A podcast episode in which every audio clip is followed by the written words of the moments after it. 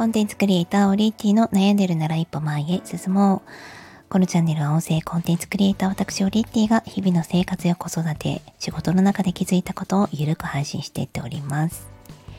え今日は、えー、短期間で成長したいならやっぱりマンツーがいいよねっていうお話です。で、このマンツーっていうのは、まあ、自分の今まで受けてきたコーチングや講座にも言えますし、子供たちの習い事についても言えるなぁと最近思ってきました。えー、まあ、講座とかに出ると1対3とか、えー、中には1対200とかあったりするんですけど、人数が多ければ多いほど、まあ、安いんですよね。で、ウェビナーのものであれば、正直こちらが画面を消していて、ていうかまあ画面が映ってなくって、で質問もあのしてもしなくてもいいというものもあります。うんそのウェビナーも結構、うん、気に入ってるといえば気に入ってるんですけど振り返った時に覚えてないんですよね。その時あこれいいなって思うキーワードをメモをしたりその時はなるほどなって思ったりもするんですが数受けてた割には覚えていないなって思います。でも1対1でもう逃げられない状態の場合100%の時間講師の方が自分に使ってくれる、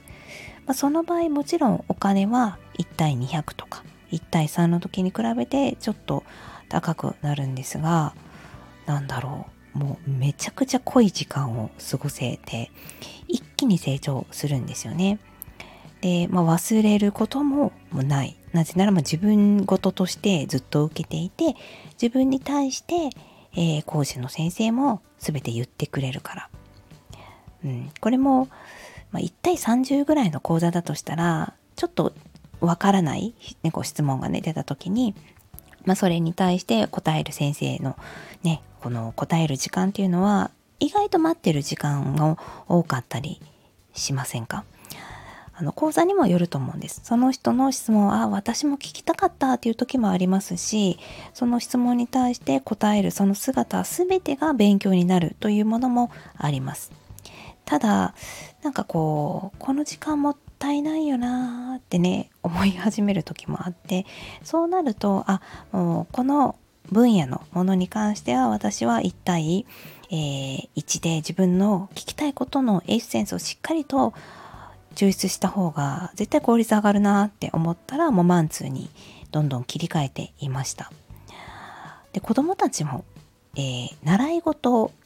今子供たちはスイミングとピアノをやってるんですね。でピアノ先生が家に来てもらって、まあ、30分ずつ、まあ、しかも2週間に1回、えー、やるっていう結構まあ緩い感じでやってるんですけれども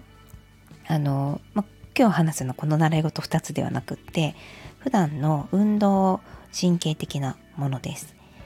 えー、体操を昔ちょっと習っていた時があって、まあ、いくつかやったんですけど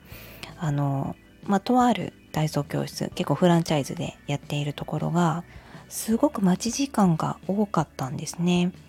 鉄棒が一つで自分の番が回ってくるまであの生徒の数は8人ぐらいだったんですが縦割りでいろんな子たちがその鉄棒を待つでなかなかできない子もいればすぐできる子もいて、えー、そしてまだねみんなちっちゃいので待ってる時間もワイワイワイワイするんですよ。で先生に怒られるっていう場面がありました。これ私がもし公園に行って鉄棒を一緒に見れたとしたら、えー、この8人今待っているこの8人の間の時間この子はずっと鉄棒できるなって思ったんですね。もったいないなと。なので、まあ、その体操教室は、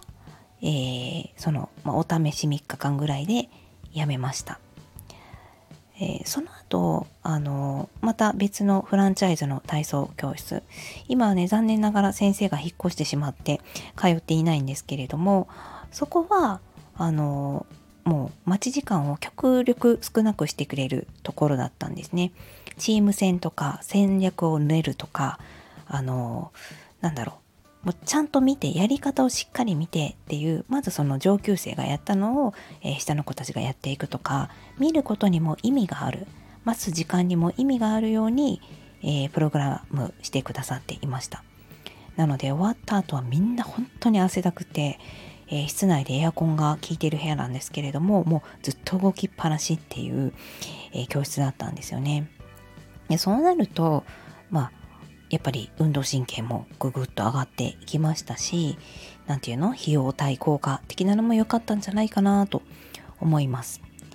なので、まあ、子どもたちもこれからまたね習い事を増やしていこうかと思うんですが